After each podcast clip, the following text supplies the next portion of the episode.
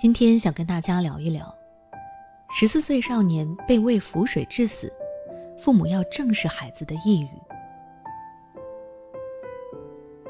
前两天有一则新闻，我看到以后是又气愤又无奈。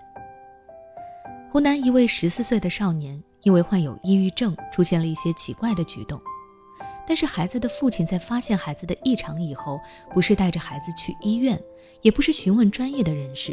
而是通过一位朋友找到了所谓的大师来给孩子治病。这位大师说，孩子是被鬼神附身了，需要做法事、敬神、驱鬼驱邪。在通过画符咒、请神明、强喂符水等一系列的手段之后，孩子的身体反而更加的不适。这个时候，家长依然没有把孩子送去医院，而是让那个大师来检查。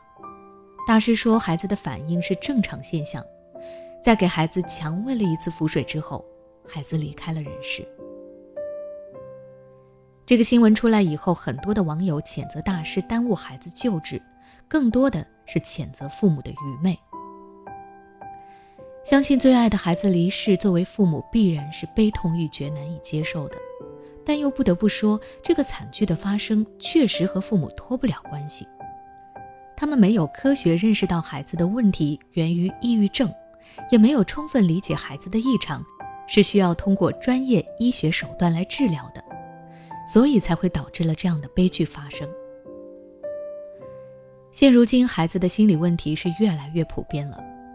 中国国民心理健康发展报告（二零一九到二零二零）就曾指出，二零二零年中国青少年的抑郁检出率为百分之二十四点六。其中轻度抑郁检出率为百分之十七点二，重度抑郁检出率为百分之七点四。由此可见，孩子的心理健康问题是需要我们时刻关注的。但是，仍然有父母丝毫不理解孩子，觉得抑郁离自己的孩子很远。有时候看到孩子一些不寻常的行为反应，就会自顾自地认为是孩子太敏感，故意在跟自己对着干。或者是不想学习来骗爸爸妈妈，甚至还有的孩子是被妖魔附体，这种不切实际的想法。要知道，抑郁其实离我们很近，它和感冒一样也是生病，唯一不同的是，感冒是身体上的疼痛，而抑郁是心理上的不适。至于孩子为什么会抑郁，每个孩子的情况可能各有所不同，但是我们要明白。孩子是一个鲜活的个体，他有属于自己的独立的思想，并不是我们想象中的那样什么都不懂。他们会难过，会生气，会被身边的人的行为和情绪所影响，被周遭的负面环境所伤害，而这些都容易导致抑郁疾病的产生。事实上，孩子的心理比我们大人更加的脆弱，因为孩子的大脑还处于一个发育的阶段。很多方面还不够全面和完善，所以不一定能像成人那样控制自己的情绪和行为，以及他们该知道如何调节自己的心理状态。特别是青春期的孩子，青春期可以说是一个抑郁症的高发时期。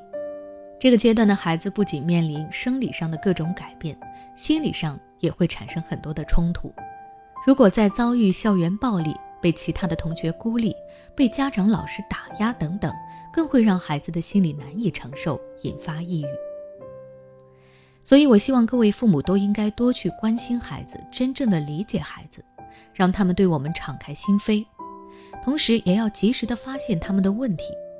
当孩子出现了不合理的行为或者是抑郁的情绪时，不能够掉以轻心，我们可以咨询相关的专业人士。平时呢，要多陪伴孩子，帮助孩子保持良好健康的生活方式，给予孩子足够的安全感和关爱。那今天的分享到这里就结束了。如果你想了解更多相关的内容，欢迎关注我的微信公众号“学之道讲堂”，回复关键词“心理健康”就能查看相关教育知识了。每当我们感叹生活真难的时候，现实却又告诉我们，生活还能更难。工作、事业、爱人、孩子、父母亲朋，这一切的一切，就像一张大网一样，把你层层束缚其中。你经历了疲惫、辛苦、无奈，还有悲痛。如果你只是一个人默默承受，那你迟早会崩溃。心灵时空组建了专业的心理救援队，每位咨询师都拥有超过二十年以上的咨询经验。